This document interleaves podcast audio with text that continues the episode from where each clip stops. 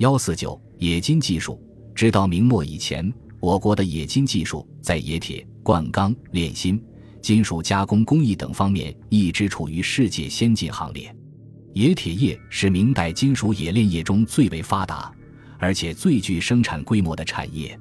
炼铁规模很大，如遵化铁厂的铁建炉高一丈两尺，一炉可容矿砂两千多斤。正德四年投入生产的炼铁炉十座，年产生铁四十九万斤；炒铁炉二十座，年产熟铁二十一万斤，钢六万斤。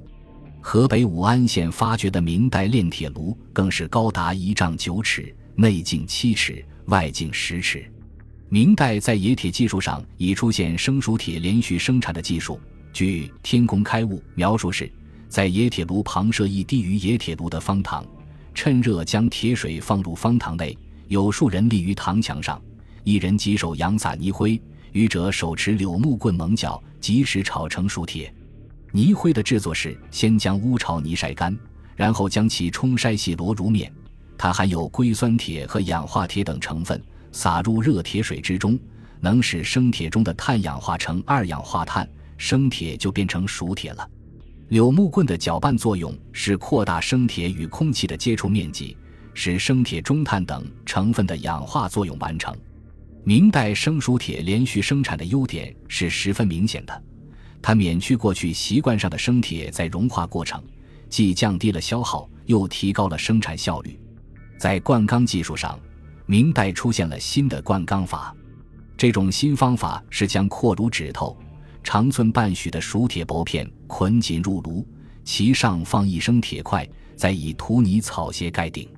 炉温升高后，生铁首先融化成铁水，并自上而下均匀地渗到熟铁薄片中。将之取出锻打，然后再炼再锻，即成好钢。明代的灌钢法比宋代的将生铁块嵌在盘绕的熟铁条中，并以泥封炉的灌钢法进步。它将含碳高、熔点低的生铁放置于薄片状的熟铁之上，可使生铁液均匀地灌注于熟铁片夹缝中，增加了生熟铁接触面，利于均匀渗碳。而以涂泥草鞋封盖的做法。又可使生铁在还原气氛下逐渐融化。灌钢法的技术应用在明代颇为广泛。当时流行的生铁领口法锻制工具和兵器，即依据于灌钢技术的原理。这种方法见于《天工开物》，锤锻其言，质地生物用锄薄之属熟铁锻成，融化生铁领口，入水淬剑即成钢镜。每敲锄重一斤者。临生铁三钱为率，少则不坚，多则过钢而折。将适量的生铁融化作为熟铁的渗碳剂，使熟铁的刃口炼成钢铁，耐磨又坚韧。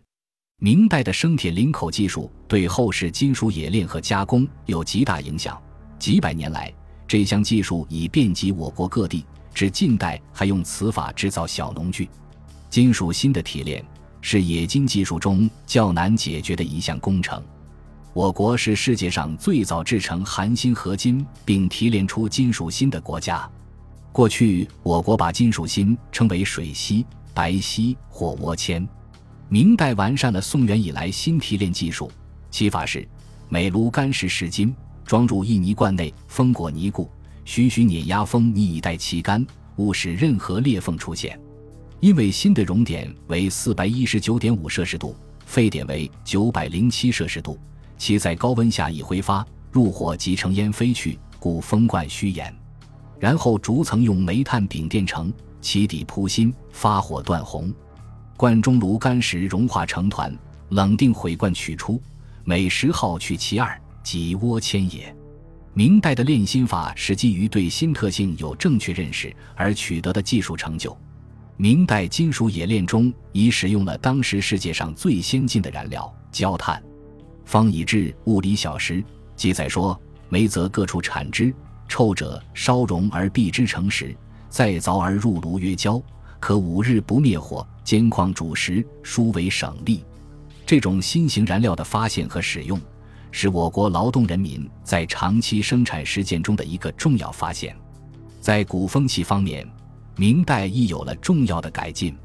根据北宋曾公亮《五经总要》和元王真农书等记载看，宋元时期的封箱是利用箱盖板的开闭来鼓风的。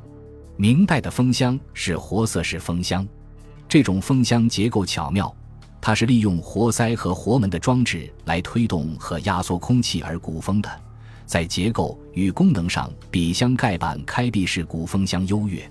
我国焦炭和活色石木封箱的出现比欧洲早一个世纪。